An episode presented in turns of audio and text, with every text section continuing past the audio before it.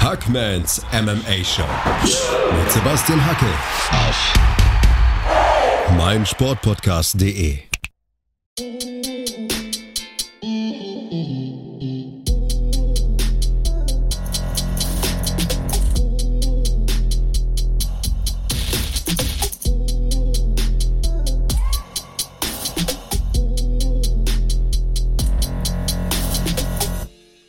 Willkommen zurück bei den Championship Rounds mit Sebastian Hackel und Florian Mandavid. Die UFC 273 Main Events sind abgehandelt, aber Flo, da gab es noch einiges, was man sehen musste, was man sehen wollte und was ich im Stehen verfolgt habe. Verstehe ich. Ja, du, Chimaev Burns war auf jeden Fall ein Kampf der Fight of the Year Nominees, oder? Ich habe eine Abstimmung gemacht bei Instagram. Ich habe es nicht gecheckt, das Ergebnis. Jetzt bin ich auch richtig gespannt in dem Moment, wo du sagst. Ich habe gepostet Fight of the Year. Ja, 85 Prozent bei mir auf dem Kanal haben gesagt, ja, 85 Prozent, das ist der Kampf des Jahres bisher gewesen. Bisher, ja, wir haben April. Anfang April. Kann noch einiges passieren, ist schon einiges passiert, war auch schon ein tolles Jahr, aber hey, der Moment, wenn Hamzat Kimaev zum Oktagon sprintet.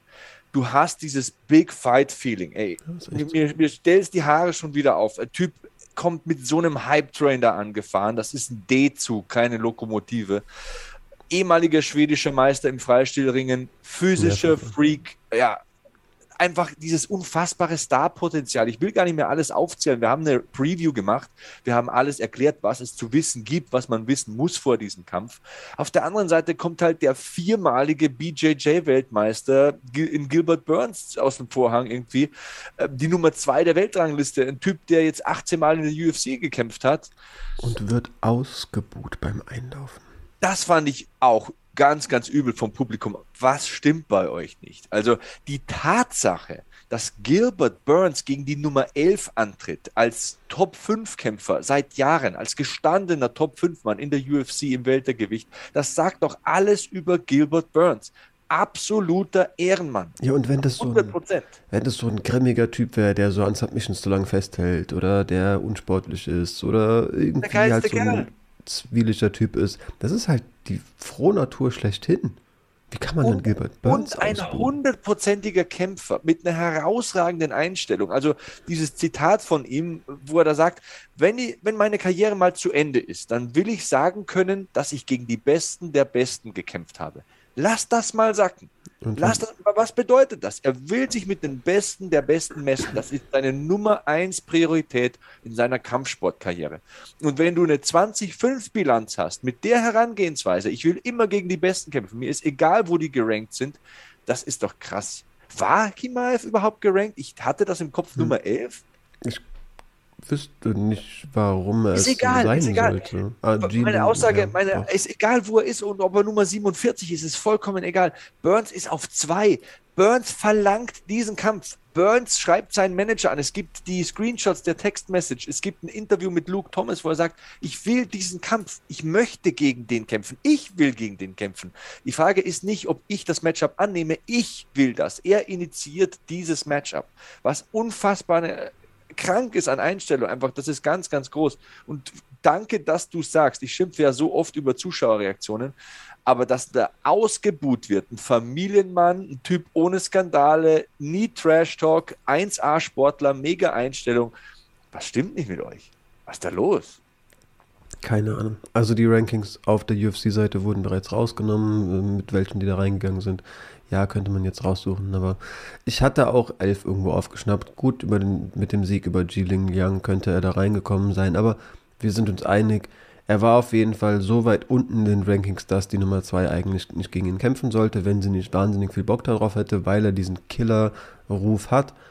Und Gilbert Burns hat ihn nicht angenommen und sollte dafür bejubelt werden. Ähm, ja, auch was der Mann in dem Kampf bewiesen hat. Also, ich hatte schon auch irgendwo so ein paar Szenen im Kopf, wo Burns halt wackelt ähm, und dachte mir, glaube, vielleicht hat er einfach nicht das richtige Kinn, um gegen jemanden zu kämpfen, der im Mittelgewicht antreten kann. Offenbar recht easy. Gilbert Burns, ja, man Das finde ich eigentlich gar kein Argument. Ich wollte gerade sagen, ehemaliges Lightweight, das war er, aber es war ein auch unglaublich hardcuttendes Lightweight, das beschreibt, als er endlich die Entscheidung getroffen hat, ins Welterweight zu gehen, hat ihm jeder Teamkamerad gesagt, endlich, wir haben nur darauf gewartet, dass du das Gott sei Dank jetzt sagst. Ich wollte mich da nicht, nicht einmischen in deine Entscheidungen, aber es war lange notwendig. Du bist irgendwie auch uns hier fast krepiert bei den Weightcuts, also ist schon Welterweight, aber halt, er kämpft halt auch gegen einen riesigen Mann, ne, der, wie groß ist er gewachsen? 1,88 groß ist, äh, laut Topology die körperlichen Ausmaße, nicht nur Länge, Beschaffenheit, Definition, Reichweite, die körperlichen Ausmaße von Hamzat Himaev sind schockierend. Also, schockierend. Also der ist riesig. Holt sich in Runde 1, das mal zum Verständnis des Kräfteverhältnisses, Gilbert Burns auf den Boden zu bringen, ist unfassbar schwierig. Der hat eine gedrungene Statur, der Typ hat keinen Hals, diesen kurzen Torso, ist unfassbar kräftig, vierfacher Jiu-Jitsu-Weltmeister. Den mühelos mit einem Takedown auf den Arsch zu setzen, Alter, was musst du denn für ein Freak sein? Du bist ja. doch nicht von dieser Welt schickt ihn zu Boden, Ground and Pound. Erste Runde ist eine klare C9 für Chimaev, obwohl Burns am Ende auch mal hart trifft am Ende der Runde. Aber bitte können wir mal über diesen Sachverhalt sprechen. Ich habe als Kind immer mit diesen He-Man-Figuren gespielt. Also He-Man im Octagon ist doch mal stabil, Hamzat Chimaev. Ja, Schon ein sehr kräftiger Typ auf jeden Fall. Also ich glaube, die V-förmige, den V-förmigen Oberkörper in der Form hat er nicht. Ich glaube, der am Latt muss er noch ein bisschen arbeiten für Heeman, aber äh, er ist auf jeden Fall ein Freak of Nature, sagen die Amis ja. Ne? So, ja. Ähm, ja, Ausnahmeathlet, das definitiv. Wie fandest ja. du es, dass die beiden relativ zügig aufgestellt wurden? Zweimal in Runde 1 direkt vom Ref? Habe ich so ein bisschen interessiert wahrgenommen, wo ich mir dachte, okay, BJJ Ass, du hast mir zwar auch gesagt, der ist nicht allzu gut vom, also seine Qualitäten liegen in, in erster Linie im, im Top-Game, sage ich mal, wenn er, wenn er oben liegt. Aber im, im Laufe von vier Weltmeistertiteln wird man auch mal auf dem Rücken gelegen sein. Eben. Also und da habe ich eigentlich Interesse dran zu sehen, wie das laufen sollte. Chimav, ähm, gegebenenfalls sollte er sich dann reintrauen in seiner Guard. Ähm, dazu kam es nicht. Mhm. Ja, ich persönliche Meinung, ich würde gar nicht aufstehen lassen es ist ein Kampf. Mixed Martial Arts ist der Sport, der so nah an einem echten Kampf ist, wie es nur irgendwie geht. Wir wollen herausfinden, wer ist der bessere Kämpfer. Blödes Beispiel. Wir hacken in der Kneipe aufeinander ein. Wir fangen in der Kneipe an zu kämpfen. Und ich bin am Boden auf dir und du kriegst mich nicht los. Was passiert in dem Kampf? Du wirst den Kampf verlieren. Ja. ja, dann bleiben ich, wir halt da unten. Man könnte fast schon sagen, dass man auch drüber nachdenken kann, ob es so cool ist für einen Kampfverlauf, wenn, wenn die Rundenpausen einen wieder aufstellen. Also, ein Ringer arbeitet viereinhalb Minuten super hart für seinen Takedown, bekommt ihn endlich. Eigentlich sollte er da liegen bleiben. Also, selbst da kann man drüber nachdenken, ob es nicht fair wäre, wenn die es Runde so beginnt, wie, sie, wie die letzte endete. Es ist nicht an den Haaren herbeigezogen, auf keinen Fall. Und da lasse ich mir auch nichts anderes erzählen ich verstehe, dass man den Sport schnell und attraktiv ähm, und ansehnlich gestalten will. Das ist absolut verständlich und das ist ja auch das, womit Geld verdient wird. Aber manchmal passiert mir das zu schnell. Hm, mir auch in dem Fall. Position over Submission. Das ist das Erste, was ich im Jiu-Jitsu gelernt habe.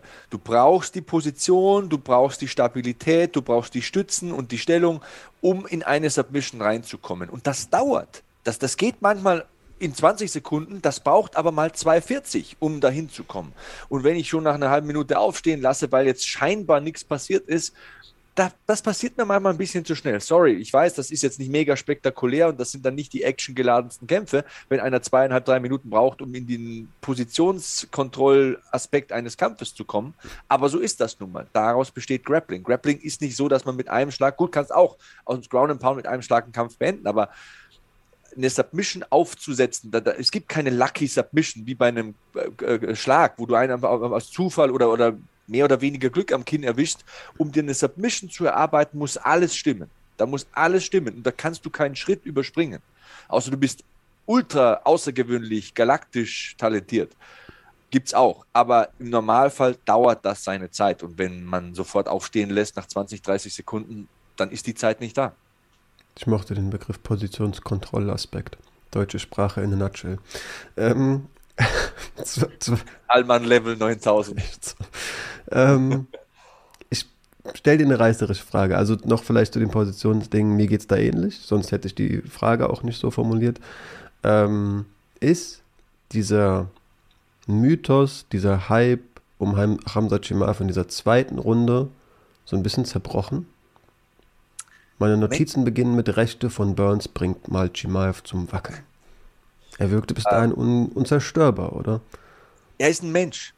Er ist ein Mensch. Auch Kamaru Usman wirkt wie der Terminator, aber in Burns Kampf wurde auch er mal runtergeschickt.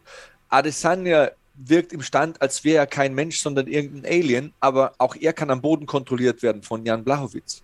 Anderson Silva hatte eine Wahnsinnsserie, wurde auch ausgeknipst irgendwann es hat einen Grund, warum John Jones die Gewichtsklasse wechselt. Er sagt, ja, im Halbschwergewicht läuft meine Zeit aus. Er kennt es von selbst. Aber was ich damit sagen will, niemand ist unverwundbar. Jeder Mensch kann bezwungen werden. Jeder. Tyson, Ali, Floyd Mayweather hat eine makellose Bilanz, aber die Frage ist auch immer, inwieweit bin ich gefordert worden und so weiter und so fort. Aber du verstehst, was ich meine. Jeder Mensch ist verwundbar. Und auch Hamzat Kimaev ist verwundbar. Wenn aber jetzt Leute hergehen und enttäuscht sind, Alter, da muss man mal Erwartungshaltungen korrigieren. Sein Striking, der Typ trainiert seit drei, vier Jahren professionell. Drei, vier Jahre, je nach Erzählung.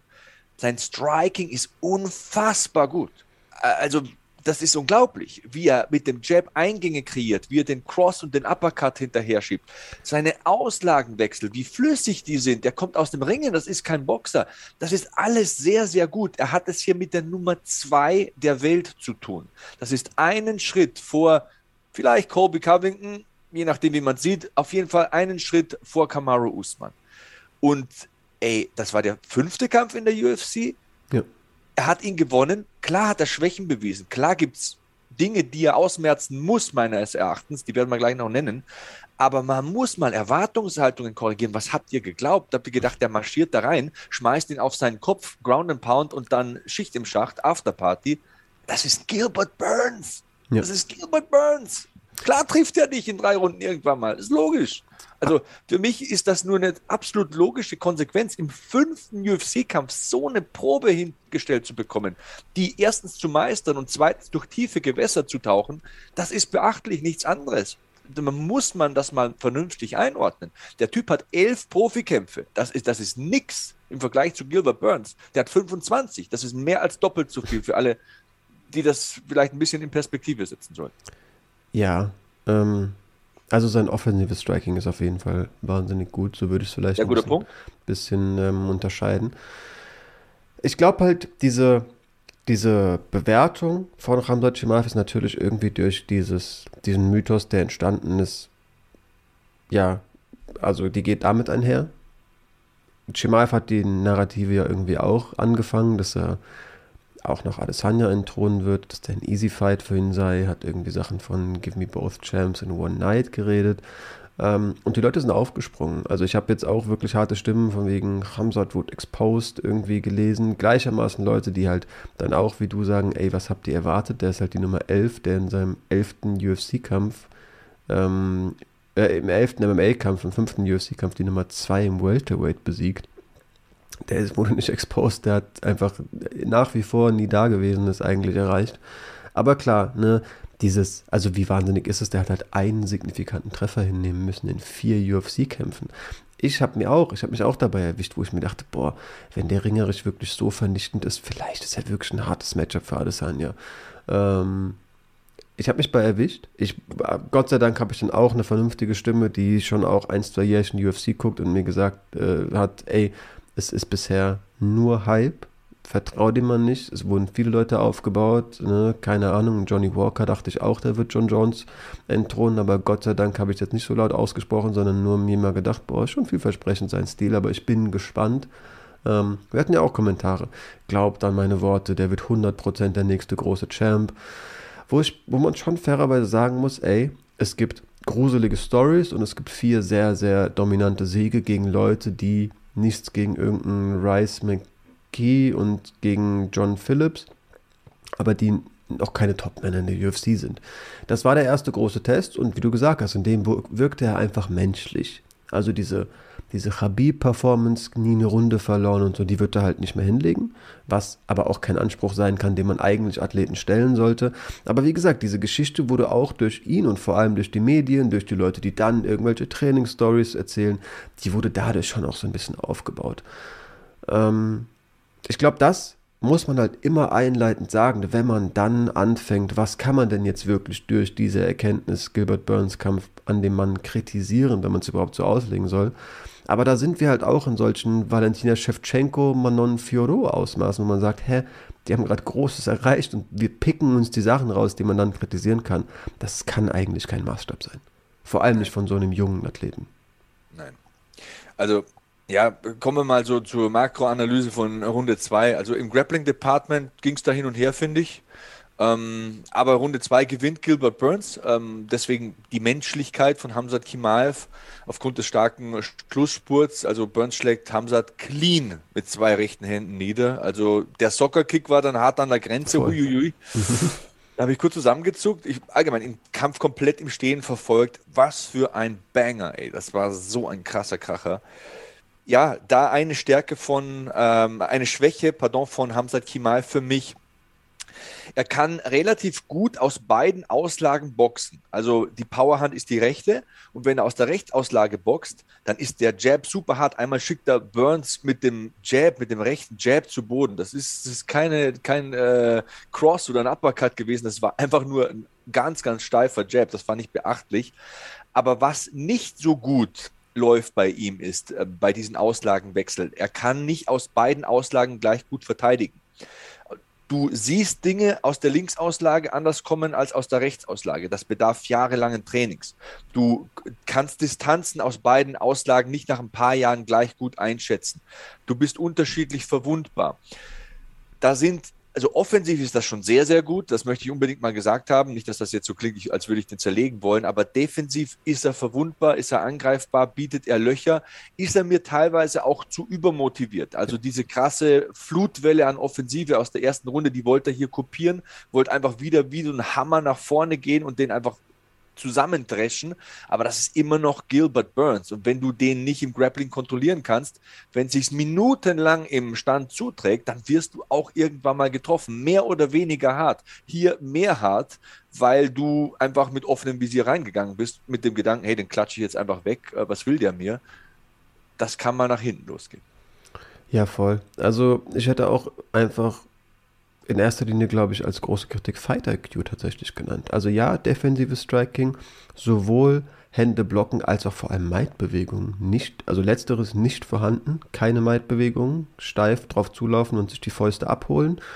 Aber Problem am Fight IQ für mich, also es schwingt viel, okay, Emotionalität, ich kämpfe das erste Mal vor einer großen Crowd, ich habe Kopfschmerzen, mein Adrenalinlevel ist so Through wie noch nie in meinem Leben volles Verständnis, dass du vielleicht nicht den allerkühlsten Kopf bewahrst und da irgendwie eine Hand ein bisschen zu weit auflehnst, weil du, ja, Powershots, du wurdest hart getroffen, willst hart zurückschlagen, alles irgendwo verständlich, aber da war kein Ansatz, Reichweite auszuspielen. Also er wollte halt mit Gilbert Burns brawlen, mit dem deutlich kleineren Mann. Ich glaube, es waren 10 cm Reichweitenunterschied. Ja, und ähm, in, in dieser Situation, wo er mit dieser rechten Overhand getroffen wird, will er es nicht wahrhaben, dass er richtig angeschlagen ja. ist und wankt da weiter nach vorne. Dann läuft ihn nochmal in so eine halbe rein. Wenn die voll trifft, wenn die zweite rechte voll trifft, liegt er und bewegt sich nicht. 100 Prozent. Und da ist. Es da war ist, eine rechte Dampfhammer-Overhand von, von Burns. Und die andere streift ihn nur ganz leicht und lässt ihn schon umkippen.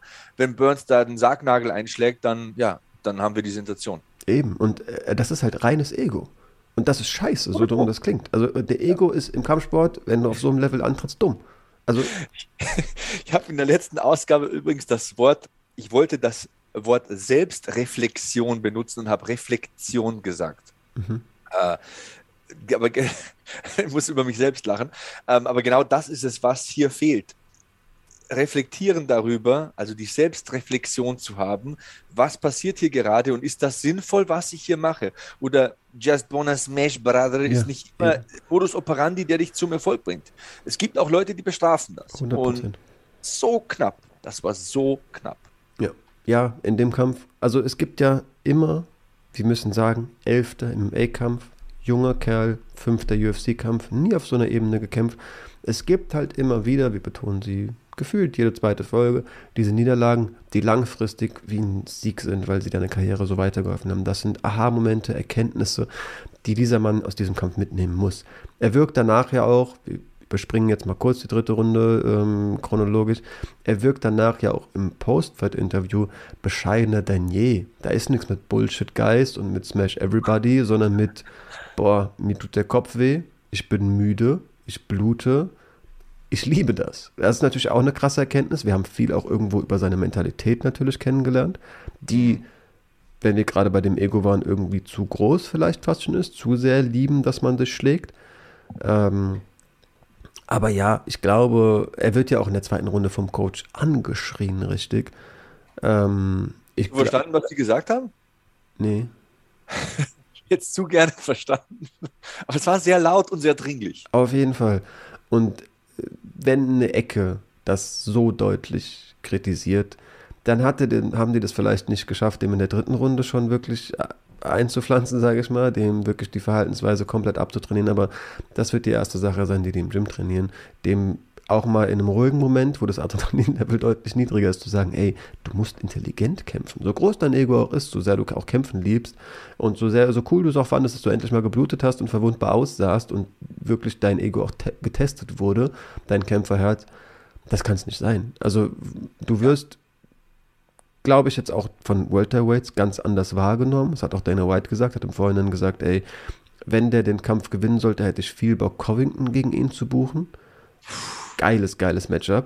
Hat aber auch ah, gesagt, ich glaube, das Matchmaking, das war ja mit Ramsat die Horrorvorstellung, der wirkte unverwundbar und es gibt kein Videomaterial von dem. Ein guter Kämpfer, der sich auch einen versierten Gameplan für seinen Gegner, für jeden Gegner individuell ausarbeitet. Der konnte das an dem noch nicht machen, was auch ein Faktor ist, warum die Leute, die nicht kämpfen wollten, die viel zu verlieren hatten. Ich glaube, es wird deutlich leichter. Welterweights werden den jetzt auf jeden Fall auch anders äh, betrachten ja. und werden da Verhaltensmuster erkennen, die man gegebenenfalls ausnutzen könnte. Und das denke ich schon auch. Hundertprozentig. Georg Schober ist ja einer, der immer unter unsere Videos kommentiert. Ähm, und der sagt immer, alle wollen wissen, wie ein Kampf ausgegangen ist, aber niemand will wissen, wie jemand gekämpft hat. Und da liegt sehr viel Wahrheit drin. Denn ja, der hat diesen Kampf hier gewonnen. Aber A, war super knapp und B, man hat zehnmal so viel gesehen in einer Runde dieses Kampfes, wie in allen Kämpfen zuvor. Und Neil Magny, der diesen Kampf fordert gegen Chimaev, hat jetzt viel mehr, was er verwenden kann. Und Magny ist ein Fuchs, ist einer, der ewig dabei ist. Colby Covington ist vom Fight IQ auch ein sehr, sehr beschlagener Kämpfer. Der hat jetzt Material, mit dem er arbeiten kann. Und das wird jetzt interessant. Dieser nächste Prüfstein. Ich meine, die UFC hat sich da ja in der Sackgasse gebuckt, weil du gibst ihm hier die Nummer zwei der Welt, die besiegt er. Was soll jetzt noch kommen? Es muss fast Kobe Covington sein, weil alles andere wäre ja völlig unlogisch. Ähm, wird trotzdem spannend, wird trotzdem sehr, sehr interessant. Auf jeden Fall. Ähm, ja, hat, wie gesagt, vier, äh, in vier Kämpfen einen signifikanten Treffer abbekommen, in diesem Kampf 119. Also das, ne, so um das Verhältnis zu setzen. Übrigens, wer, wer denkt, dass dieser Sieg klar gewesen wäre, dann möchte ich mal Folgendes vorlesen. Insgesamt significant strikes landed. Gilbert Burns 119, Hamzat Chimaev 108. Gilbert Burns hat mehr significant strikes abgefeuert. Was das wert ist, muss jeder selbst entscheiden. Runde 1 ist eine klare Kimaev, Runde 2 ist eine klare Burns, haben wir gesagt, aufgrund des äh, heftigen Treffers da. Ähm, aber die Runde 3 ist auch sehr interessant. 45 Significant Strikes Burns, 44 Significant Strikes Chimaev. 49 insgesamt Burns, 44 insgesamt Chimaev. Kontrollzeit paar Sekunden mehr für Chimaev. Aber ah, das war nicht klar. Auf gar keinen das Fall. Das war nicht super klar. Das einerseits hätte ich auf jeden Fall auch betont und ich würde vielleicht auch, also es klingt jetzt alles, ob ich ihn runter, äh, irgendwie runter machen will, aber ich will ihn halt vor dieser Erwartungshaltung, die er aufgebaut hat, vor dem Hintergrund bewerten. Ähm, wie gesagt, Future Double Champ wurde da ja viel, äh, viel geredet. Ähm, Welterweight Champ kann ich ihm langfristig zutrauen. Ich glaube, wir haben auch Welterweights, die dem, die dem nochmal vor ganz, ganz andere Aufgaben stellen. So ein Usman schlägt halt auch auf jeden Fall wie ein, äh, wie ein Pferd tritt zu. Und wird ringerisch auch nochmal, nochmal körperlich, glaube ich, tatsächlich nochmal mehr mitbringen als so ein Gilbert Burns. Hat auch einen krassen Fight-IQ, hat halt auch den besten Coach der Welt vermutlich an seiner Ecke. Das sind auf jeden Fall noch andere, andere Herausforderungen, die auch im Welterweight warten, ohne da irgendwas Gilbert Burns wegnehmen zu wollen. Absoluter Topkämpfer. Beim Striking gibt es da auch krassere Leute, muss man schon sagen. Ähm, ich glaube halt, so ein Neil Magny hat eine ganz andere Reichweite. Aber vor allem sehe ich halt dieses Mittel, diesen Mittelgewichtsrun gerade Stand jetzt überhaupt nicht sehen. Äh, nicht. Also man könnte sich irgendwie noch sagen, okay, ringerig, Adesanya hat doch auch seine Lücken, wenn der den auf den Boden bringt. Ja, wenn der den auf den Boden bringt wenn Chimaev wie so ein gerader Pfahl auf Adesanya zuläuft, kriegt er mal ganz andere Hände vor den Kopf geschlagen und wird noch viel weitere Distanzen verkürzen müssen, um den irgendwie greifen zu können. Aber der Weg zu Adesanya, ja, sollte der Welterweight-Champ sein, könnte man sich vielleicht vorstellen, dass er direkt Adesanya kämpft. Aber wenn im, sich im Mittelgewicht erstmal beweisen müsste und da irgendwie gegen Leute kämpfen muss, wie Vettori, Costa, XY, die halt zum Kampftag stabile Light Heavyweights sind, die, wiegen, die laufen halt auf 210 Pfund rum. Sehe ich. Am Kampftag sind die weit schwerer. Am Kampftag wiegen die 220, 225. Ja, und also. Und da hast du Cannonier, da hast du Vettori, du, also da hast du Derek Brunson, das sind nochmal ganz andere Häuser. Also ja, verstehe ich. Denen ist er vielleicht im Stand wiederum überlegen. Glaubst du? Wir können es eben nicht sagen. Das ist der erste richtige Top-Test. Ich will die anderen nicht in den Mülleimer werfen, ganz im Gegenteil. Also, Aber das ich, ist der erste Test auf ganz hohem Niveau. Ich docke, ich habe schon richtig harte Kritik an Vettori geäußert, muss ich einfach sagen. Aber was der Typ auf jeden Fall kann, ist sich Fäuste abholen. Schlucken, was Chimaev Burns eingeschenkt hat, tut Vettori, glaube ich, auch. Offensives Striking haben wir jetzt viel gelobt, aber der wird sich auch ein paar Fäuste von Vettori abholen. Vettori zum Beispiel, um irgendeinen Namen hier reinzuschmeißen, ist jetzt nicht der Ausnahmestriker im, im Mittelgewicht, aber lass dann halt so ein Alex Pereira dem ins Gesicht boxen. Ich sehe das nicht kommen, dass Chimaev sich dann nicht auch einiges an Treffer abnimmt. Äh, und wenn er, sage ich mal, die gleiche Anzahl an Händen, die er von Burns eingeschenkt bekommen hat, von jemandem, der noch viel bessere Reichweite hat und die, und die gegebenenfalls auch besser ausspielen kann, wenn er sich die gleichermaßen abholt, Du hast gerade gesagt, wenn die zweite Hand dann in der zweiten Runde auch noch trifft und nicht nur schleift, dann fällt er um. Ich weiß es nicht. Ich, ich, ich sehe irgendwie aktuell sogar so einen Sean Strickland, dem halt für fünf oder von mir aus drei Runden lang Jabs ins Gesicht donnern. Ja, da würde ich trotzdem auf Hamzat setzen, aber du hast schon irgendwo einen Punkt. Ich meine, du musst auch sehen, wo stehst du jetzt an dieser Division? Du hast jetzt die Nummer zwei besiegt und der Champion, ich lese gerade, Kamaru Usman wird in wenigen Tagen 35. Mhm. Imaev ist 27. Ich habe einleitend gesagt, Welterweight Champ sehe ich kommen. Aber ich sehe auch nicht, dass er lange Welterweight kämpfen kann, körperlich. Der wird irgendwann, glaube ich, durch Vaterzeit ähm, ins Mittelgewicht gehen müssen. Oder halt jemand, wo du jeden Kampf drauf hoffen muss, dass der überhaupt Gewicht schafft und dann, ob er Gott sei Dank sein Cardio mitnimmt. Wo ich vielleicht auch verteidigend nochmal sagen muss, ich habe in meinen Notizen auch stehen, Runde 2, also erstmal Rundenbeginn Burns wirkt müde, bricht auch in Runde 3 zu Beginn erstmal richtig ein, so gefühlt, kommt dann irgendwie wieder, wieder in den Kampf. Aber auch bei Chimaev steht bei mir schon in Runde 2, dass der ein bisschen, bisschen konditionell einbricht und ich hatte halt direkt diese Erzählung im Kopf, hey, ich denke, der arbeitet irgendwie acht Stunden am Stück gefühlt im Gym. Man muss verteidigend auch sagen, dass halt gerade Ramadan ist und ich nicht weiß, wie aktiv der fastet. Es gibt ja Leute, die sich auslegen, wenn du ein körperlich hart arbeitender Mensch bist, dann kannst du Ramadan verlängern und mal Ausnahmen einholen. Aber zumindest mal irgendwie bis letzte Woche hat er ganz sicher gefastet und das darf man nicht unterschätzen. Man hört von vielen Topsportlern, dass die auch wirklich fastend in, in Hochleistungssport reingehen. Also ich weiß nicht, Karim Benzema, Stürmer von Real Madrid, hat letztens vor einem Champions League-Spiel 13 Minuten lang, vorher war Ramadan ähm, zu Ende, hat Fasten gebrochen, schnell was gegessen, Schluck Wasser getrunken und Hattrick in der Champions League geschossen. Also es gibt so Verrückte, die halt einfach Leistungssport weiterhin machen. Ja, der wird aber auch nicht auf den Kopf gehauen. Ähm, egal, ich kann, Ramadan kann ich, kann ich nicht beurteilen. Was ich beurteilen kann, ist, es war der erste Kampf in der Karriere von Hamzat Kimaev über drei Runden. Hm. Von fünf müssen wir gar nicht anfangen. Da ist er weit weg. Ja. Pacing, Timing, Haushalten mit den körpereigenen Energien. Smash Everybody ist gut, ähm, aber Smash Everybody kannst du nicht 15 Minuten lang Vollgas machen. Dein Körper wird irgendwann Pausen brauchen, du wirst resetten müssen und ich glaube, dafür hat er auch ein bisschen den Preis bezahlt. Ja, hat auch schon in Interviews Aussagen getroffen, wie ich glaube, Ermüdung, äh, Ermüdung ist rein mental wurde mal irgendwie auf sein Trainingspensum angesprochen und gesagt, ich glaube, das ist nur Kopfsache. Also weiß nicht, ob der vielleicht auch Sportwissenschaft gegebenenfalls doch mal irgendwie offen gegenübertreten sollte. Regeneration, ähm, ne, ATP braucht dein, dein Muskel halt einfach und da musst du mal kurz ausschütteln, um wieder ein bisschen was zur Verfügung zu haben. Keine Ahnung, ja. Ähm, Fight IQ, wie gesagt, für mich wirklich das oberste, irgendwie die Überschrift über, über der Kritik an, an Hamza Chimaev. Du brawlst mit dem kleineren Mann und haushaltest nicht gut mit den, äh, mit den Energien. Kämpfst getrieben von einem Ego, aber du hast auch richtig gesagt, du bist ein junger Kerl und ich glaube, du hast eine sehr, sehr entscheidende Lehrstunde in diesem Kampf mitgenommen.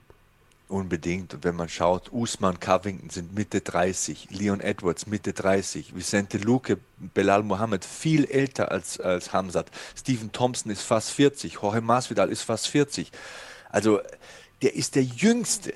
In, da, da vorne ist er mit Abstand fünf, sechs Jahre jünger als die Besten und die Zeit spielt für ihn. Ich glaube wirklich, wenn man jetzt schreit und sagt Usman gegen Kimaev, ich glaube, da tut man ihm keinen Gefallen ich würde da tatsächlich auf Usman setzen und zwar relativ deutlich aufgrund der Erfahrung, aufgrund der besseren Defensive im Stand. Der kann mit dem Ringen, der ist physisch wahrscheinlich genauso stark, checkt aber mehr in der Runde 4, in der Runde 2. Hier und da schalte ich mir mal ein bisschen zurück und, und äh, versuche ein bisschen wieder mit den Energien hauszuhalten. Das kommt zu früh. Das ja. kommt viel zu früh. Glaub ich finde, das kann man, kann man auch nicht verargumentieren. Ich meine, der hat ja auch nicht alle fünf Kämpfe jetzt im Weltergewicht gekämpft. Da war ja auch Mittelgewichtskampf dabei. Du kannst nicht nach drei, vier Kämpfen im Weltergewicht äh, Titelchancen verteilen. Da machst du dich unglaubwürdig als UFC.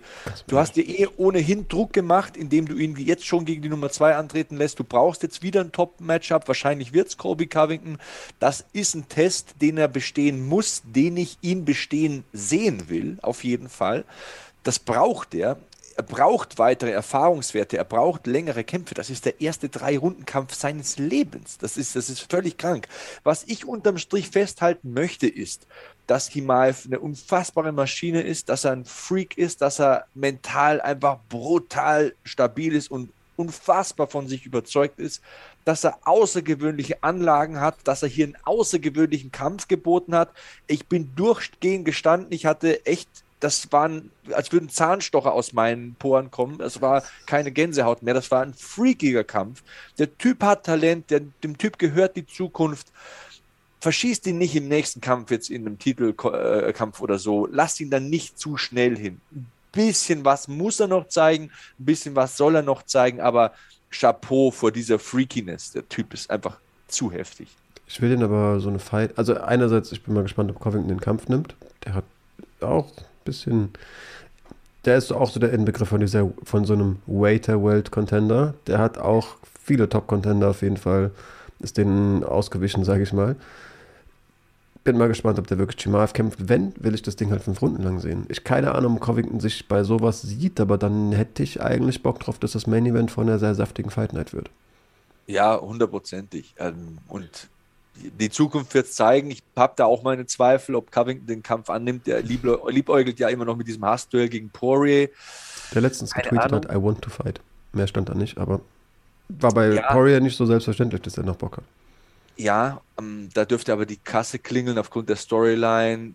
Name Value ist sehr, sehr groß. Beide sind auch bei Casual Fans sehr, sehr bekannt und over ich möchte auch noch ein paar Worte hier verlieren zu, zu Gilbert Burns. Also ich werde einfach gar, ich komme gar nicht klar auf den, weil es ist so surreal.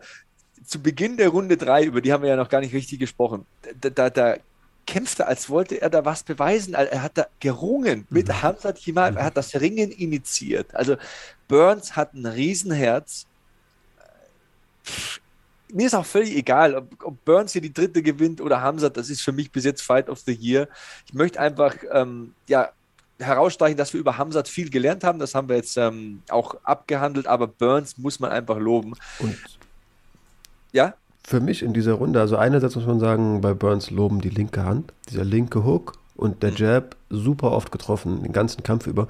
Aber auch im dritten Kampf trifft er so drei Rechte hintereinander, die richtig signifikant waren. Also für mich die härtesten Treffer der Runde hat eigentlich auch hier Burns. Ja, und noch zwei Dinge. Das Publikum dreht, ja. bejubelt dann Burns und, und Boot Kimaev aus, wo ich mich frage, what the, was war das? Die also egal. Genervt. Aber Punkt zwei, das ist viel wichtiger. Die Tatsache, dass auch Gilbert Burns von Joe Rogan interviewt wird, sagt alles über diesen Kampf. Denn könnt ihr mir gerne die virtuellen äh, Tomaten an den Kopf schmeißen und die faulen Eier. Der hat hier nichts verloren. Das war ein unglaublicher Kampf in puncto Ansehen und Wert und Respekt hat er absolut gewonnen. Wer sich mal anschaut, ähm, gibt keine Tonaufnahmen, soweit ich weiß, dazu. Ähm, aber wie Dana White nach der Urteilsverkündung, also klar ist, okay, jetzt wird gleich Ramsat von Joe Rogan interviewt, wie Dana White mit Burns spricht. Der strahlt über beide Banken so. Beide hat ihm übrigens glaube ich, sogar den, den Bonus bezahlt. Fight of the Night, ja. ja. Was willst, du, was willst du mir sagen? Sag doch alles. Hat auch auf der PK irgendwie gesagt, er sagt zur so Performance of the Night Olejnik und Volkanovski. Und ja, wer ähm, nicht weiß, was Fight of the Night ist, der soll bitte den Raum verlassen. Irgendwie so sagt er. Ja, über Olenik, lass uns bitte auch noch über Olenik sprechen. Typ ist einfach zu hart. ist einfach zu hart. Ähm, äh, übrigens noch so eine kleine Side Note: äh, Der Kampf zwischen Cap Swanson und Duho Choi bei UFC 206 im Dezember 2016 ist in die Hall of Fame aufgenommen worden. Also da gibt es ja nicht nur Hall of Fame-Aufnahmen für Personen mit außergewöhnlichen Leistungen oder Kämpfer mit außergewöhnlichen Karrieren. Es gibt ja auch diesen Fight Wing der Hall of Fame, also den Flügel für die besten Kämpfe. Und das ist so ein absoluter Kracher im Federgewicht gewesen. Ich sage jetzt nicht, wer gewonnen hat, ich will keinen spoilern, aber wenn ihr den noch nie gesehen habt, das Ding wird mit der Zeit nur besser. Also Cup Swanson, Duho Choi, UFC 206 sollte man gesehen haben. Gutes Ding auf jeden Fall. Gutes Ding haben auf jeden Fall auch die Mädels abgeliefert, die davor aktiv waren, wenn, wenn du mich fragst. War auch ein Kampf, auf dem, bei dem ich interessiert auf jeden Fall zugesehen habe, weil ich nicht ganz wusste, wer seinen Stil aufzwingen kann. Beziehungsweise ja, Tisha Torres hatte ja so ein bisschen vor, den Stil von Dern einfach zu unterbinden, vielleicht könnte man so sagen. Ähm, Dern startet auf jeden Fall richtig aggressiv in den Kampf, bekommt aber irgendwie auch die ersten Hände ab. Erste Takedown-Versuche werden noch abgewehrt von Tisha Torres, löst Clinches ähm, ist richtig erfolgreich in den Kampf gestartet, wenn du mich fragst. Dann ja. hat Spätmer auch eine gute Hand getroffen, aber ist ja, ist generell deutlich bemühter und aktiver, aktiver am Stand, aber Torres, Runde 1 auf jeden Fall klar effektiver, oder? Hättest du auch, nehme ich an, für Torres gewertet, die erste Runde, oder? Ähm, überrascht dich vielleicht. Es ist eine extrem knappe Runde. Ich würde sie Dörn geben. Krass. Äh, sie hat das Tempo gemacht, sie hat für mich härter getroffen. Ähm. Torres hat viele Treffer durch ihre schöne Beinarbeit vermieden und die Kicks haben mir auch sehr gut gefallen. Vor allem dieser Frontleg-Sidekick ist so ein guter Distanzmacher für mich war die extrem knapp vom Gefühl her 29, 28 Dörn, weil die konstant nach vorne marschiert ist und äh, konditionell so stark ausgesehen hat. Und wenn du sagst, härter triffst, okay, ja. Ähm, ist halt wirklich, nagel mich nicht fest. Ich habe das mehr genossen, diesen Kampf. Ich habe mehr versucht, äh, die Techniken, äh, nicht falsch verstehen, äh, die Techniken so ein bisschen mehr rauszusehen und so die Herangehensweisen zu verstehen der Kämpferin. Es ist die entscheidende Runde, aber wenn man wenn es ganz ehrlich sieht, ich muss gestehen, ich habe es nur einmal gesehen. Von der Erinnerung her sage ich, Dörn hat härter getroffen. Wir können gerne mal auf die Zahlen blicken, was die Zahlen sagen. Die lügen meistens nicht so sehr. Also mehr getroffen wird vermutlich Tisha haben, aber. Sicher. Das ist auch so ein Point-Fighter-Style, den sie hat, so ein Taekwondo-Style. Style. Du wirst in den Zahlen nicht wieder, wiedersehen, ob da dein Bauchgefühl war, dass, äh, also wirklich richtig war, dass Dörn einfach härter getroffen hat. Müsste ich vielleicht auch nochmal sehen. Ich habe die erste Runde T-Shirt gegeben. Aber ja, war ein enges Ding und wie du gesagt hast, halt eine entscheidende Sache. Auch wenn man wieder, ne, wir sind äh, vermutlich wieder bei, wie hieß er, Sean Sheehan von Sherlock und dem mhm. neuen Judging-Kriterium, aber in meinen Notizen steht auch bei Runde 2 gegen Ende 10-8 Fragezeichen. Die kann man schon auch als nahezu kampfbeendend betrachten. Clinch nach 30 Sekunden, Dörn springt einfach in die Guard. Also, ja, springt sie quasi an. Ja. Und sucht halt direkt im Stand einen Kimura, an dem sie ja phasenweise wirklich so kopfüber mit dem ganzen Körpergewicht hängt, wo man auch mal kurz ja. betonen muss, was ist bitte Tisha Torres physisch für eine Wucht, da einfach den Arm noch, also die hat den Cage ja. gut genutzt und so, aber dass sie das festhalten kann, krass. Wie gesagt, sechs Wochen Vorbereitung nach einem UFC-Kampf, Bodybuilding-Wettkampf ja. gewonnen. Also ich glaube, dass die schon die ein oder andere Handel gesehen hat in ihrem Leben. Ja, ähm, Dörn springt hoch und viele kleine Details klappen nicht. Äh, ähm, zum Beispiel, die springt hoch und das macht die aus einem gewissen Grund, weil wenn du wenn der Zaun hinter der Gegnerin ist und du springst die Gegnerin an, kannst du am Zaun wegdrücken und die Guard, den Guardpull mhm. fast safe durchziehen. Hat sie trotzdem nicht bekommen, weil, weil Dörn halt äh, alles einsetzt und Torres trotzdem so ein Monster ist und einfach so wieder so aufsteht. Wie, wie würdest Kreuzheben. du. Äh, Kreuzheben, genau, als würdest du einen Deadlift machen. Das war mega stabil. Also, das ist richtig schwer. Und du kannst davon ausgehen, dass Dörn sehr gut mit dem eigenen Körpergewicht und Körperverhältnissen umgehen kann. Ähm, hat einen richtig engen Kimura. Ich sage auch, der hat wehgetan. Mhm. Der wird auch am Tag danach am Schultergelenk seine Spuren hinterlassen haben. Aber Torres kämpft sich halt irgendwie raus. Ich dachte, der Arm poppt. Also, also da musst du da bin ich immer so, so da habe ich die Hände schon so vor den Augen. Und wenn dann dieses Plop kommt, dieses Unangenehme, dann kann ich das nicht sehen. Ja. Also das ist einfach, das, das ist das Herz zerreißen, wenn sich ein Kämpfer dann einen Arm bricht, weil das ist halt ein halbes Jahr, Jahr Pause. Und ja, das ist nicht alles. In der letzten Minute hat Dörn ja noch den Kniebar, rutscht da Versucht. knapp unterm Gelenk ab. Versucht vorher auch ganz kurz eine Triangle aufzubauen. Äh, da rutscht er auch ab, aber bekommt dann den Footlock nicht so ganz. Da läuft so für das Setup so ein bisschen die Zeit weg. Kurzum, man sagt ja, okay, das ist eine 2928, ähm, äh, 2928 ist eine C9 für, für Dörn. Aber ist es wirklich eine C9? Es sind halt vier Submission-Versuche und vor allem mal der erste ist halt sehr, sehr, sehr, sehr knapp am durchgezogen werden. Ja, genau. Und der, der Kimura im Hängen ist zwar schwierig. Was sie versucht ist, du kannst den Kimura im Hängen in den meisten Fällen nicht gerade nach hinten ziehen. Mhm. Es ist ja mehr so ein diagonaler Griff. Du musst mehr shiften und wenn du das eigene Körpergewicht noch halten musst am Gegner, ist das schwierig. Aber trotzdem, der stand schon so hinten raus. Hier. Und was du für eine Power in den Delta-Muskeln haben musst und im Nacken, damit du das aus dem Hebelverhältnis, das dann nochmal zu korrigieren, das ist, das ist ein Gorilla, diese Frau. Also das, das ist unfassbar. Und das hat nichts mit Technik zu tun. Klar, okay, die, die eine Technik, das Knie auf ihr Gesicht zu stellen und praktisch die zu stacken, damit die Körperlinien übereinander fallen und du wieder rauskommen kannst. Okay, das ist das eine, das hat sie gut gemacht. Ich will nicht sagen, dass sie nicht weiß, wie sie da rauskämpfen muss, aber da brauchst du solide Kraft. Da brauchst du solide Kraft. Das war ganz eng, das war ganz knapp. Und ja, ich sage es nochmal, potenziell kampfentscheidend, dominant, minutenlang kontrolliert, von einer kampfentscheidenden Szene in die nächste gehüpft.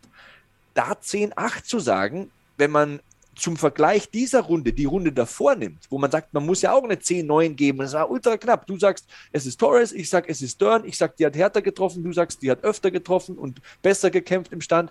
Aber das hier war doch klar. Das ist doch ganz, ganz klar, wer hier initiiert hat, wer hier kurz vor dem Sieg stand, wer hier eine matchentscheidende Situation nach der anderen versucht hat. Es gibt Argumente zu sagen, das ist eine 10-8. Ja, ich verstehe halt, muss ich dann einfach so offen und ehrlich sagen, diese Regeländerung noch nicht ganz, wenn es heißt, Hauptkriterium ist Impact. Also ich sehe, ich erschließe es mir so und da denke ich mir halt, bitte Juni, Juli, komm her und lass mich das verschriftlich nachlesen. Ich würde halt sagen, gleichermaßen so wie MMA Runden auch, ähm, also mit dieser Prioritätenliste, so werden offenbar auch 10-8-Runden bewertet, sprich Kriterium Nummer 1, erschließe ich mir, aber kann ich nicht nachlesen, müsste dann offenbar Hauptkriterium sein und dann ist ja gleichermaßen effektives Striking auch Hauptkriterium. Und da sehe ich es auch. Wenn man jetzt sagt, Impact, Damage, okay, ja, Schulter tat weh, aber so viel kam da nicht. Aber das kann es ja nicht sein, dass, nur, dass du nur bluten musst und Schläge von Kopf bekommst, damit es eine 8 ist. Also das verstehe ich auch nicht. Ich verstehe den Aspekt, okay, Dominance und Duration sind zu vernachlässigen, aber unter Impact müssen auch solch enge Submission-Versuche mitgewertet Ganz genau. werden. Und, dann, und, und, ja, was, was, das ja ist, diese Sequenz, ist Brazilian Jiu-Jitsu mit vier Unzen-Handschuhen. Ja. Und äh, du blutest halt nicht, du hast kein blaues Auge im Normalfall im Brazilian Jiu-Jitsu. Im Brazilian Jiu-Jitsu macht es entweder Knack oder du schläfst ein oder du klopfst vorher ab. Ne? Und das war kurz davor. Und ja, da sehe ich schon eine Veranlassung zu sagen, wir müssen wenigstens mal drüber diskutieren. Ich würde jetzt auch wahrscheinlich keine 10-8 geben aber wir müssen wenigstens darüber diskutieren dürfen, ob es eine 10-8 ist und die ist nicht irgendwo aus der Luft gesponnen, diese Diskussion, sondern die ist valide. Also ich schaue hier auch nochmal auf die Punktzettel. Interessant. Zwei von drei Punktrichtern hatten Nummer 1, also Runde 1 bei Dörn. Alle hatten Nummer 2 bei Dörn und alle hatten Nummer 3 bei Torres. Verstehe ich. Sehr, sehr interessant. Also das sagt eigentlich genau das, was wir hier sagen. Über die zwei müssen wir nicht diskutieren. Über die drei gibt es auch wenig zu diskutieren.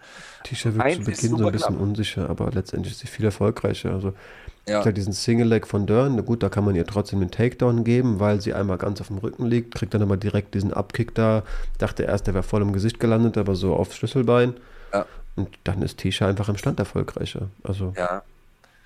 Also Torres war mir trotzdem, zu passiv.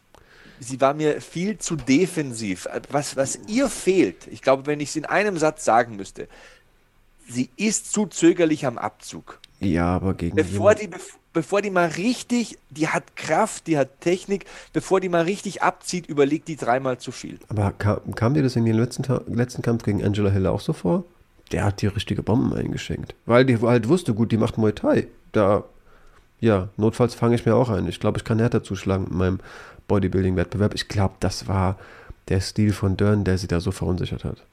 Kann sein, kann sein. Also, äh, was ich auf jeden Fall weiß, es sind zwei Kampfsportlerinnen mit fantastischer Einstellung.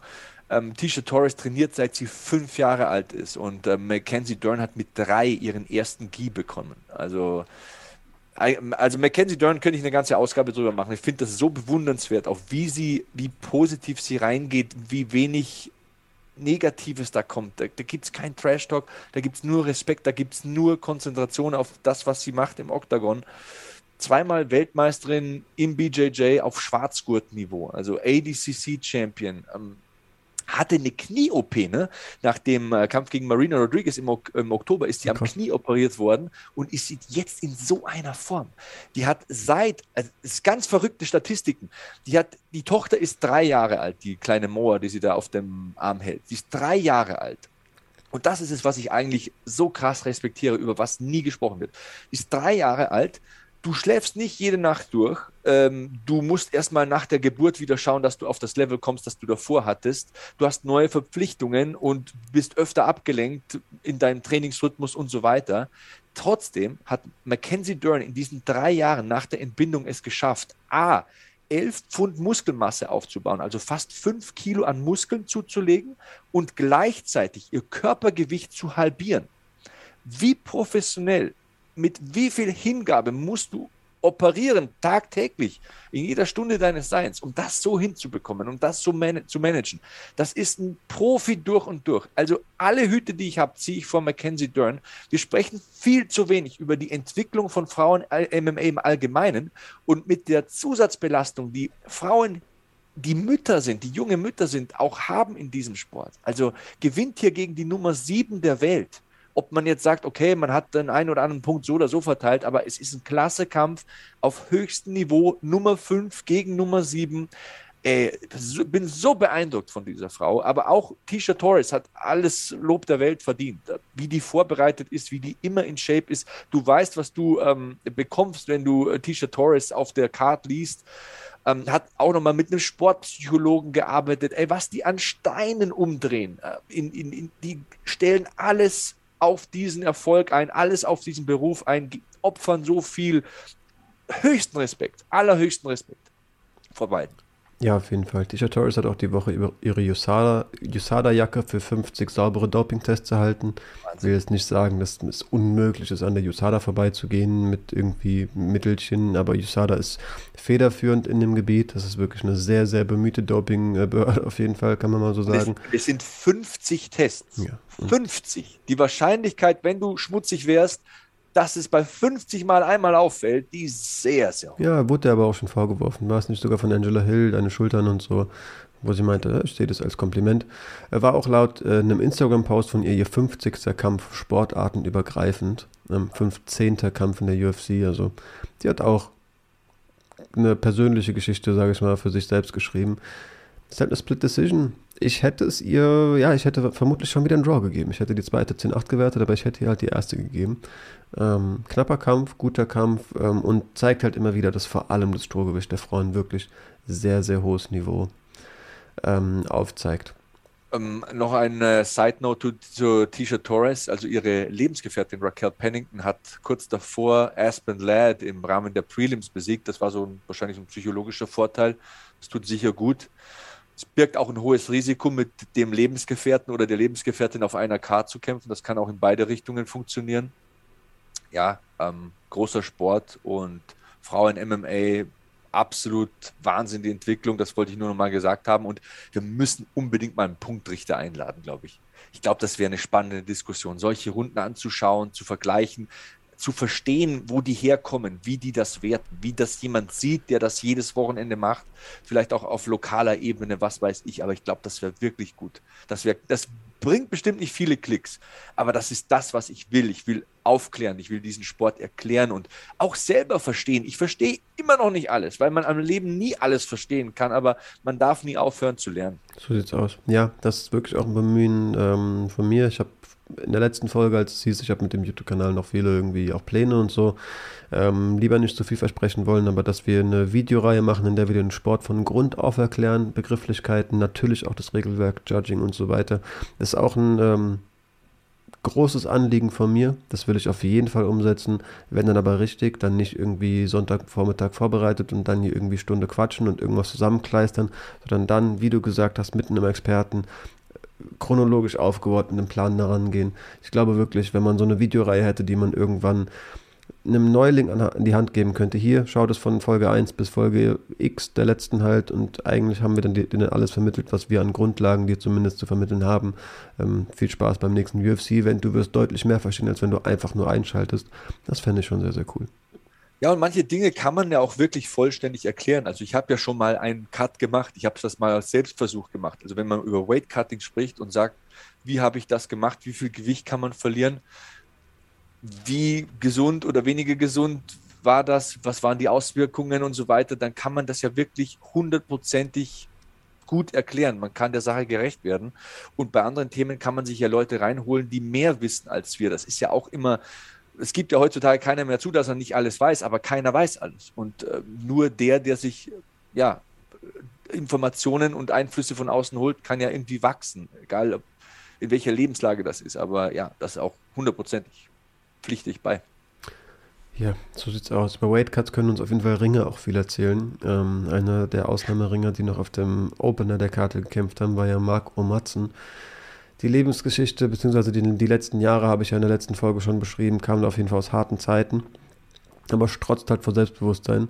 Ähm, ist auch super stolz einfach auf seine ringerischen Erfolge. Es gibt kein Inter Interview, in dem er nicht betont, dass er dreimal bei Olympia teilgenommen hat. Aber ey, ich finde das nicht arrogant, sondern volles Verständnis. So, ich aber das ist sein erster Satz in jedem Ding. Ah, sogar mit Jerome. ich bin so glücklich. Ich kann dir gar nicht sagen, wie glücklich mich so einfache Sachen machen. Ich bin so glücklich, dass wir den Zuschauern erklärt haben, dass die in der Preview, dass die Außenseiterrolle für Mark Matzen in dem Kampf völlig absurd war. Also der Typ, nochmal zur Erklärung, der hat 2016 bei den Olympischen Spielen Silber geholt. Der war insgesamt dreimal bei Olympia, hat einige Medaillen bei Weltmeisterschaften im Ringen mitgenommen und ist immer noch ungeschlagen im MMA. 12 zu 0, das kommt alles nicht von irgendwo her. Also 10, 20 Jahre so erfolgreich im Kampfsport zu sein, in verschiedenen Disziplinen auf der ganzen Welt, das sagt was über jemanden aus. Und ich fand diese Wettquoten, ich glaube, er war plus 250 Außenseiter, einfach absurd. Und ich bin froh, dass wir es gesagt haben, dass wir das so angesprochen haben und dass wir beide gesagt haben, pass auf, der gewinnt den Kampf. Schaut euch das an, wie der das macht. Und genauso ist es gekommen. Ja, also es wurde zweimal ja 30. Das sage ich nicht, um Vince Pichel niederzumachen letzter Satz dazu. Nee, auf keinen Fall. Vince Pichel ist ein super harter Hund. Also ne, Jim Miller loben wir auch immer wieder, dass der noch äh, auf wirklich gutem Niveau kämpft. Vince Pichel hat den schon ähm, ja, relativ eindeutig besiegt im Sommer 2020 vor nicht allzu langer Zeit. Selbst BJJ Black Belt. Also das auch für einen Ringer schon auch eine gruselige Sache, mit dem einfach zu Boden zu gehen. Ähm, es wurde zweimal 30-27 für Marco Matzen gewertet. Das habe ich beim ersten Mal schon nicht so gesehen. Ich glaube, die zweite Runde hätte ich Pichel gegeben. Ich auch. Ähm, aber ich finde, dass der richtige, dem richtigen ähm, Athleten am Ende des Tages die Hand gehoben wurde, da bin ich auf jeden Fall dabei. Ähm, mag zu Beginn mit sehr vielen Leg-Kicks. Ähm, ich fand, die ersten signifikanten Treffer hatte Vince Pichel. Mark aber auch mal eine Kombination durchgebracht. Der Kampf wurde recht früh hitzig, fand ich. Wirklich so äh, Runden, Mitte von Runde 1 ähm, ging es schon, schon los. Der erste Take dann halt wirklich erst nach dreieinhalb Minuten. Aber wird halt durchgebracht, ist halt Three-Time Olympian. Side Control direkt, gab noch diesen Guillotine-Dars-Versuch. Ähm, Vince kam raus, aber kriegt dann auch eine ordentliche Bombe von Marco Matzen. Ja, also für mich. Fette Overhand, war eine fette Overhand. Also Striking sah gut aus von Matzen. War auch vom Gameplanning her, war das absolut solide, mit vielen Leg-Kicks zu arbeiten. Also die erste ist für mich 29, 8 und, sage ich schon wieder, 10, 10 9 äh, äh für, für, für, für Matzen. Also glaube ich, kann man nicht viel anders sehen. Hat auch zu Beginn der Runde 2 noch mehr Erfolge im Stand, also so Rundenbeginn.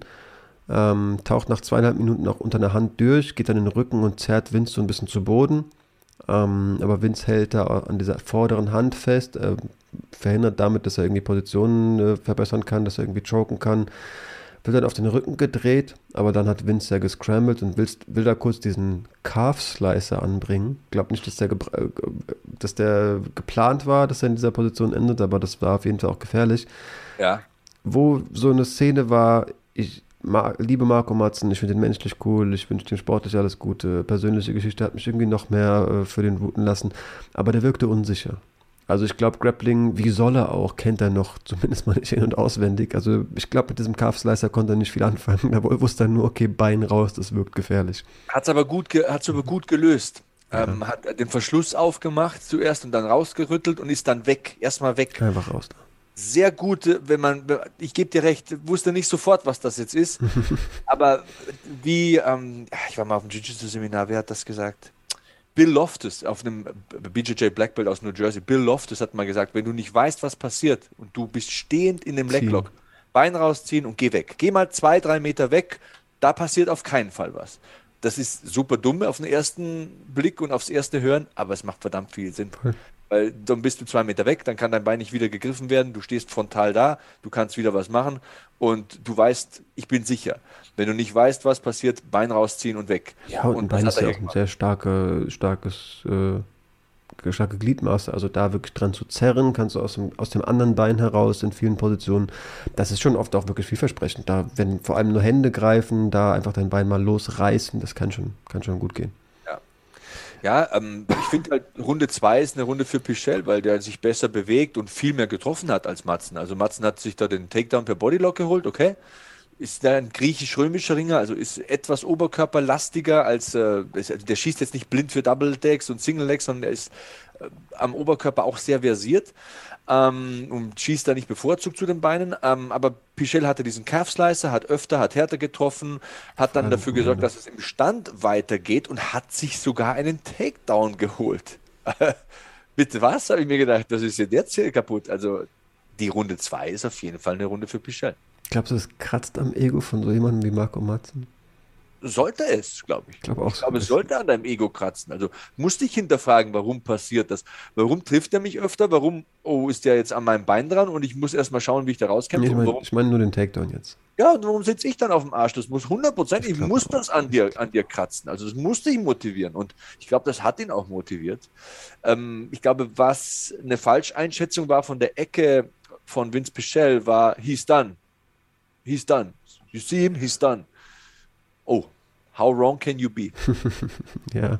Er war nicht dann. Vince kam auf jeden Fall vielleicht ja auch damit einhergehend wilder aus der Ecke irgendwie. War erst, wirkte erst motiviert, motivierter, shootet auch nach 30 Sekunden. Und genau das meine ich. Wenn es jetzt für deinen Kämpfer läuft, nach einer schwierigen ersten Runde, und du drehst das, darfst du ihn nicht wie von der Tarantel gebissen nach vorne jagen lassen. Da wäre Analytik gefragt mhm. gewesen. Da wäre, mach das und das, mach das und das auf keinen Fall. Das wäre gefragt gewesen. Aber ich glaube, das hat die Ecke ein bisschen verkackt. Ja, Marco Motzen musste auf jeden Fall auch nochmal hart für die Takedowns arbeiten. Einer nach einer Minute ist vergeblich, aber nach vier bringt er ihn dann wirklich durch. Vince versucht kurz eine Triangle, war vergeblich. Marco Motzen geht in die Halfguard, versucht Vince dann nochmal so mit einem, ja, eigentlich nicht nennenswerten Kimura-Versuch. Also ich glaube, Submission-Versuche werden ja auch immer bewertet vor dem Hintergrund, wie Erfolg, wie vielversprechend sahen die aus. Man muss ihm die beiden vermutlich geben, aber die wirkten beide jetzt nicht allzu gefährlich. Mhm. Ähm, kommt auch mit dem runden Ende nochmal noch mal hoch, aber wird da wirklich kontrolliert und sieht auch im Stand nochmal in der dritten Runde ein bisschen schlechter aus, soweit ich mich erinnere. Ja, aber unterm Strich steht halt fest, holt sich nach knapp einer Minute den Takedown und es sind halt dann mal fast vier Minuten Kontrollzeit. 3,57 habe ich hier notiert. Ach, ja, stimmt, doch, dann hat er auch durchgebracht. Mhm. Für Matzen, ja. Also das ist, das ist die Geschichte dieses, dieser dritten Runde, dieser Takedown. Lange Druck machen, Top Halfguard und, und ähm, ja, Schultern platt machen, Gegner beschäftigen.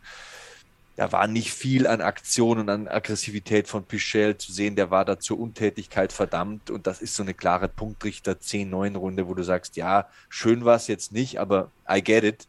Der andere bestimmt halt, wo es lang geht und das 80 Prozent der Zeit hat Matzen eingetütet, war jetzt nicht super überzeugend, war auf keinen Fall spektakulär, aber man muss halt sagen, wenn einer einen doppelten Kieferbruch hat, an Covid erkrankt, wenn die Frau an multipler Sklerose erkrankt, ey, gute Besserung, musste so viel überstehen. Und das fühlt sich schon gut an, wenn der dann viel einzahlt, viel, viel investiert, jetzt bei Fight Ready trainiert und das ganze Camp und das ganze Leben auf das Ding hier einstellt und dann die Lorbeeren davonträgt, irgendwie, ey, dann gönne ich dem das. Ich gönne es ihm hart. Ganz Familie inzwischen in die Staaten geholt. Ich der, wir ja. hatten ja erwähnt, dass das Haus irgendwie auch Wasserschaden und Schimmelbefall und was weiß ich was hatte.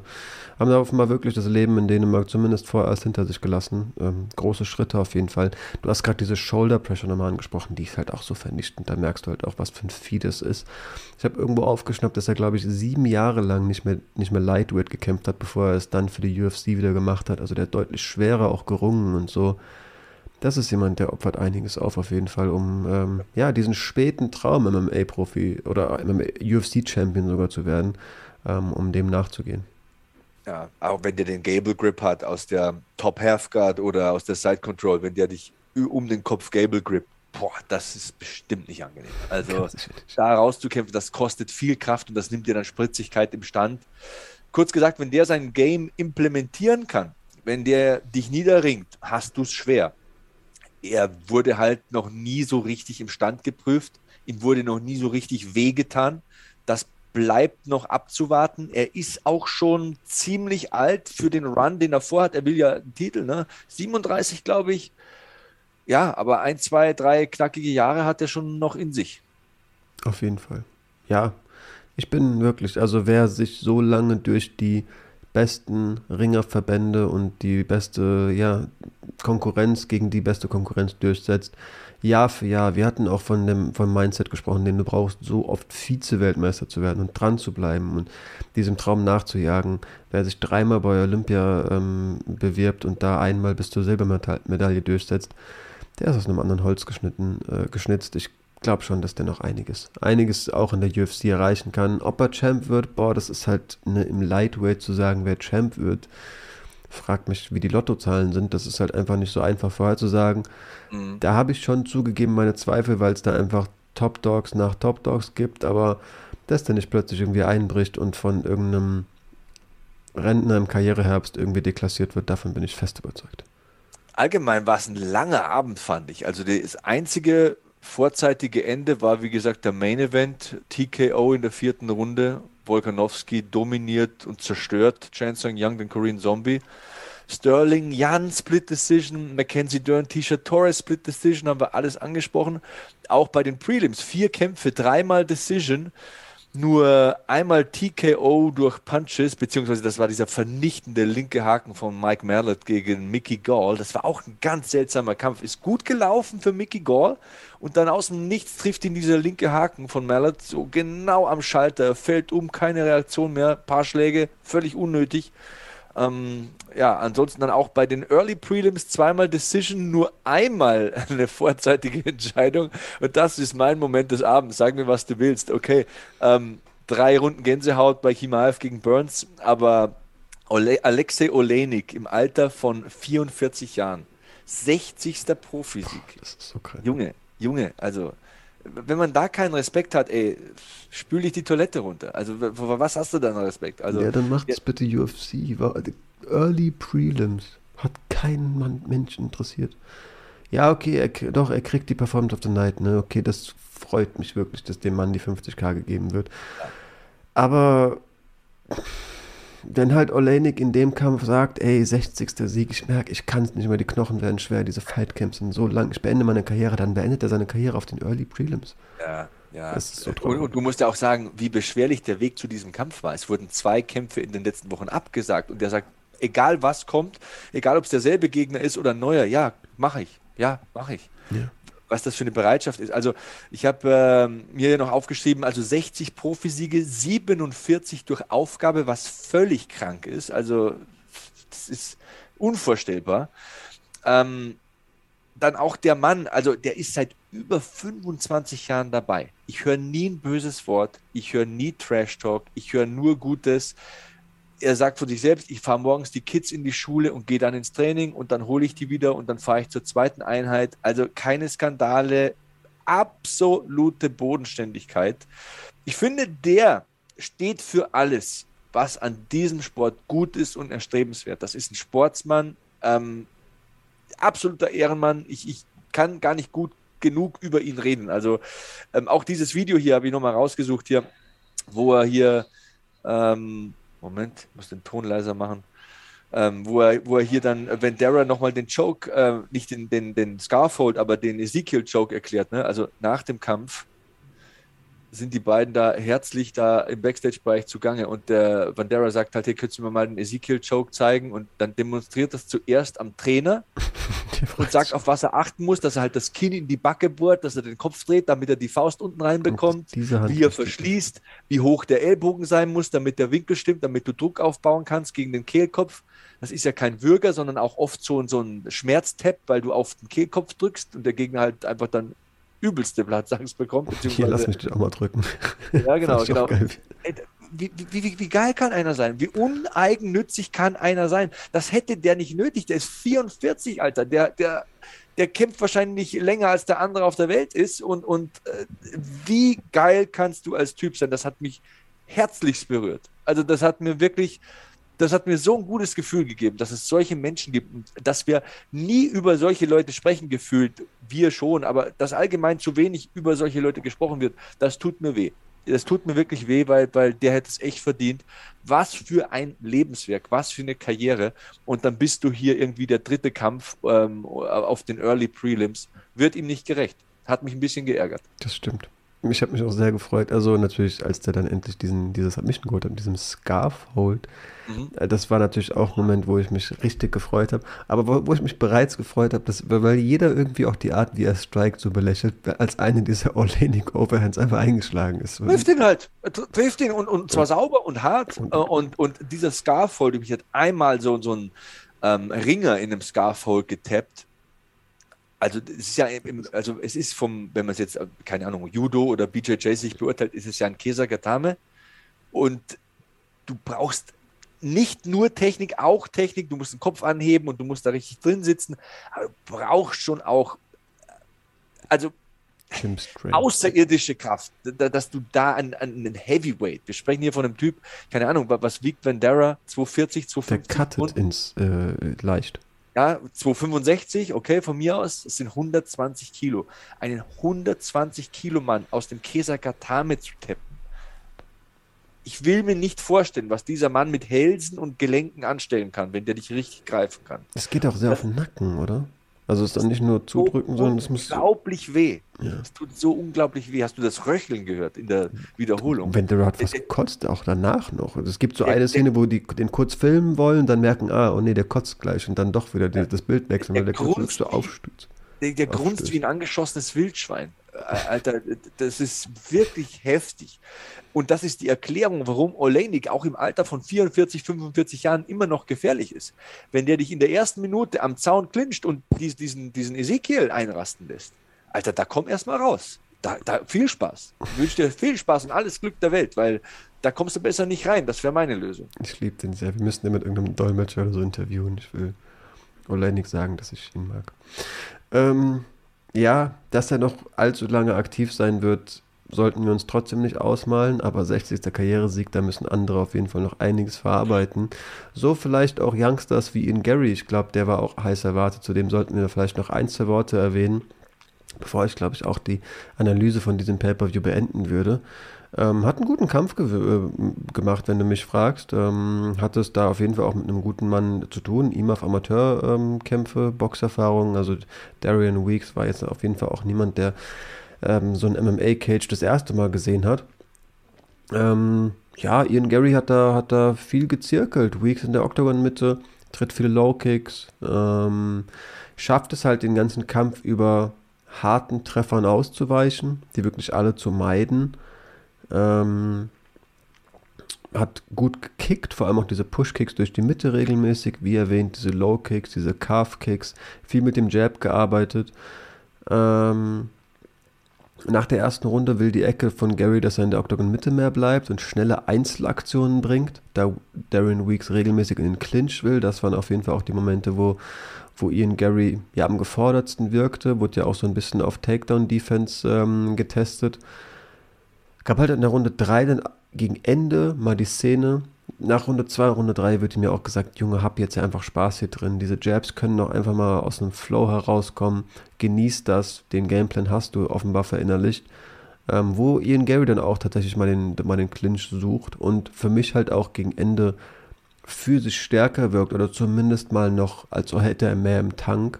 Ähm, ich hatte die ganze Zeit eigentlich so das Gefühl, okay, der Clinch ist, glaube ich, die Situation, die, die für ihn am gruseligsten ist aber in Runde 3 spätestens hat er zumindest noch mehr Kräfte. Ähm, schiebt ja Darren Weeks da dann selbst in diese Situation, die für mich, wie gesagt, die bedrohlichste war, auch nochmal ähm, ja, am Cage entlang, bearbeitet ihn da. Guter Kampf, wenn du mich fragst. Ähm, ob der jetzt irgendwie super grappeln kann, wie gut die Takedown-Defense für jemanden, der wirklich ein versierter Ringer ist, wie gut die gegen den funktionieren wird, wird bleibt abzuwarten. Aber Footwork, Might-Bewegungen und ein Distanzgefühl bringt er auf jeden Fall mit. Was mir sehr gut gefällt, ist der High Kick. Mhm. Wie schnell er den bringt und dass er, dass er den teilweise auch clever aufsetzt. Bei Might-Bewegungen ist er manchmal ein bisschen faul, finde ich. Also der ist so lang, dass es oft reicht, sich zurückzulehnen, mhm. aber gegen einen guten reicht nicht zurücklehnen, sonst liegst du auf dem Arsch.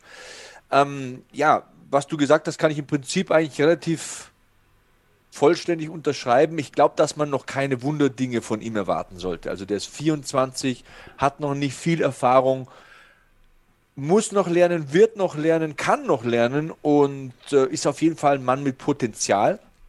Hat mich nicht restlos überzeugt, dieser Kampf. Ich glaube, ich hatte Runde 2 sogar bei Weeks, bei meinem Live-Scoring, das nicht mit beiden Augen hundertprozentig immer zu jeder Sekunde auf dem Bildschirm war bei den Prelims, das muss ich gestehen. Hat mal einen richtig nennenswerten Ellenbogen beim Lösen von einem Clinch gelandet, glaube ich, der signifikanteste Treffer die Runde, also Weeks hat den gelandet. Ja, und da war auch ein Takedown, wenn ich mich recht entsinne. In der zweiten Runde war ein Takedown mit anschließender Kontrolle. Hat ihn ver vergeblich spät versucht zu, versucht zu werfen. Nee. Ja hat keinen Takedown, soweit. Ich meine Notizen, das. Vielleicht habe ich mir das auch nicht aufgeschrieben und irgendwie. Ähm, aber er hat auf jeden Fall den signifikantesten Treffer definitiv. Den Ellenbogen muss man auch mal schlucken. Ähm, hat dann dagegen Ende zwar, zwar vergeblich versucht zu werfen, aber den Clinch selbst gesucht. Also auch da ein bisschen Kontrolle, ja, ja zumindest mal. Ähm, also hier steht bei Fight Metric Weeks in Runde 2 einer von zwei Takedowns ja. erfolgreich. Eine Minute elf Kontrollzeit, null Sekunden bei Gary. Es klingt jetzt nicht super überzeugend, aber das hat mich wohl beeindruckt in dieser zweiten Runde. Die war auf jeden Fall mal sehr kompetitiv. Runde 3 und allgemein, um es zusammenzufassen, je länger es gedauert hat, desto stärker offensichtlich wurde die Striking-Qualität von Ian Gary. Vor allem die Kicks, da sieht man halt schon, wie er sich bewegt. Das ist schon sehr talentiert. Der kickt sehr schnell, sehr hoch auch bei ihm bin ich mir nicht sicher, ob der lange in dieser Gewichtsklasse bleiben kann. Der ist 24, der ist lang, der ist riesig. Du siehst an den Oberschenkeln auch, dass der prinzipiell schon ein sehr dynamischer Typ ist. Ich weiß nicht, ob der das so lange machen kann. Ein paar Jahre auf jeden Fall, aber der ist erst 24. Bekommt übrigens Nachwuchs. Also seine Frau und er erwarten Nachwuchs. Deswegen auch hier mal alles gut, auch wenn er das nicht hören wird. Schönes Pärchen auf jeden Fall. Ähm, sehr attraktive Frau, wie gesagt, Managerin. Ich habe mich mal gefragt, was kam erst? Hat er sich in seine Managerin verliebt oder hat er einfach gesagt zur Lebenspartnerin, du, wir gehen den Weg doch eh zusammen, was hältst du davon? Das fände ich irgendwie mal spannend. Mal gucken, ob ich das bei Gelegenheit irgendwo aufschnappe. Sollten Was war zuerst da, die Henne oder das Ei? Genau. Sollten die eigentlich noch Tibura gegen Ro Rosenstruik sehen? Tibura hat das Ding krankheitsbedingt absagen müssen.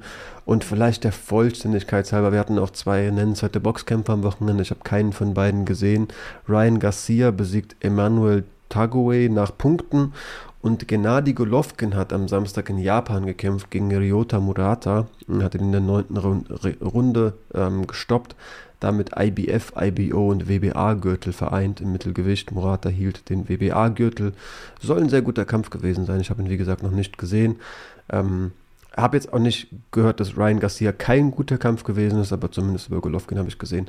Den konnte man sich anschauen. Ähm, Ja, wir sind schon wieder eine Stunde drin. Ich glaube, wir beenden die Folge an der Stelle schon wieder. Zweiter Teil der UFC ähm, 273 Prelims. Ihr kriegt Donnerstag vermutlich nochmal eine kurze Folge mit 1, 2 News aus dieser Woche, bevor, ja, während Sebastian in Italien den Urlaub genießt. Ich hoffe, da schaltet ihr auf jeden Fall auch ein ähm, und würde an der Stelle einfach die Schlussworte vielleicht dir übergeben. Ich gehe jetzt Lego spielen mit meiner Kleinen. Ich habe gerade gehört, wie sie zur Tür reingepfeffert ist. Das habt ihr nicht gehört. Ähm, Wer hat in seiner Jugend mit Lego gespielt? Wie geil ist bitte Lego? Das ist doch wohl das geilste Spielzeug. Ich will es in den Kommentaren lesen. Also letztens war ich, ich kaufe ja öfter mal Spielzeug. Meine Frau sagt, viel zu viel Spielzeug für die Kinder, aber ich kann irgendwie nicht an so einem Spielzeugladen vorbeigehen. Und dann streift man da so durch, was es da Geiles gibt an Lego-Sachen. Da gibt es Star Wars Raumschiffe, die man nachbauen könnte. Du weißt nicht, wie oft, dass ich schon mal so eine Schachtel in der Hand gehabt habe und mir gedacht habe, das kaufe ich mir jetzt und baue das so an einem Samstag. Aber ich hätte eh nicht die Zeit dazu und, und äh, aber Frage bleibt, ne? wer hat als Kind mit Lego gespielt? Wie geil ist bitte Lego? Ist doch das Beste. Wir bauen heute ein Feenhaus. Es ist nicht sehr männlich, ich weiß, aber es ist meine Tochter und ich habe sie über alles lieb. Wir sollten nicht in Scheuklappen denken, auch Männer dürfen Feenhäuser bauen. Mit den Worten beende ich die Folge. Danke fürs Einschalten.